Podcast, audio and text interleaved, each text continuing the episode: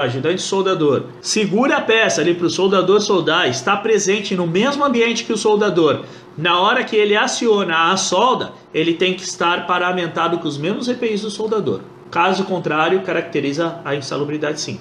Lembrando que calça ou uh, perneiras em raspa, avental em raspa, com mangote em raspa, ou blusão em raspa com a, a, a jugular, luvas em raspa, máscara de solda e gorro. E máscara PFF 2 para eh, eliminar a exposição aos fumos metálicos, tá?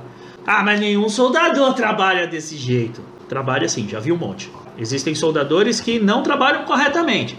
Fala, ah, não, não dá para pontear de máscara. Tá, então vai fazer o curso de solda de novo porque dá. Fala, ah, mas ele só fica ali do lado para segurar a peça na hora que o soldador vai pontear. Ele vai precisar estar tá de conjunto completo de raspa, máscara de solda. Ele está exposto à radiação não ionizante em uma intensidade menor do que o soldador que fica ali soldando a peça em tempo integral, mas ele está exposto. Não dá para falar que ele não tem exposição ao risco.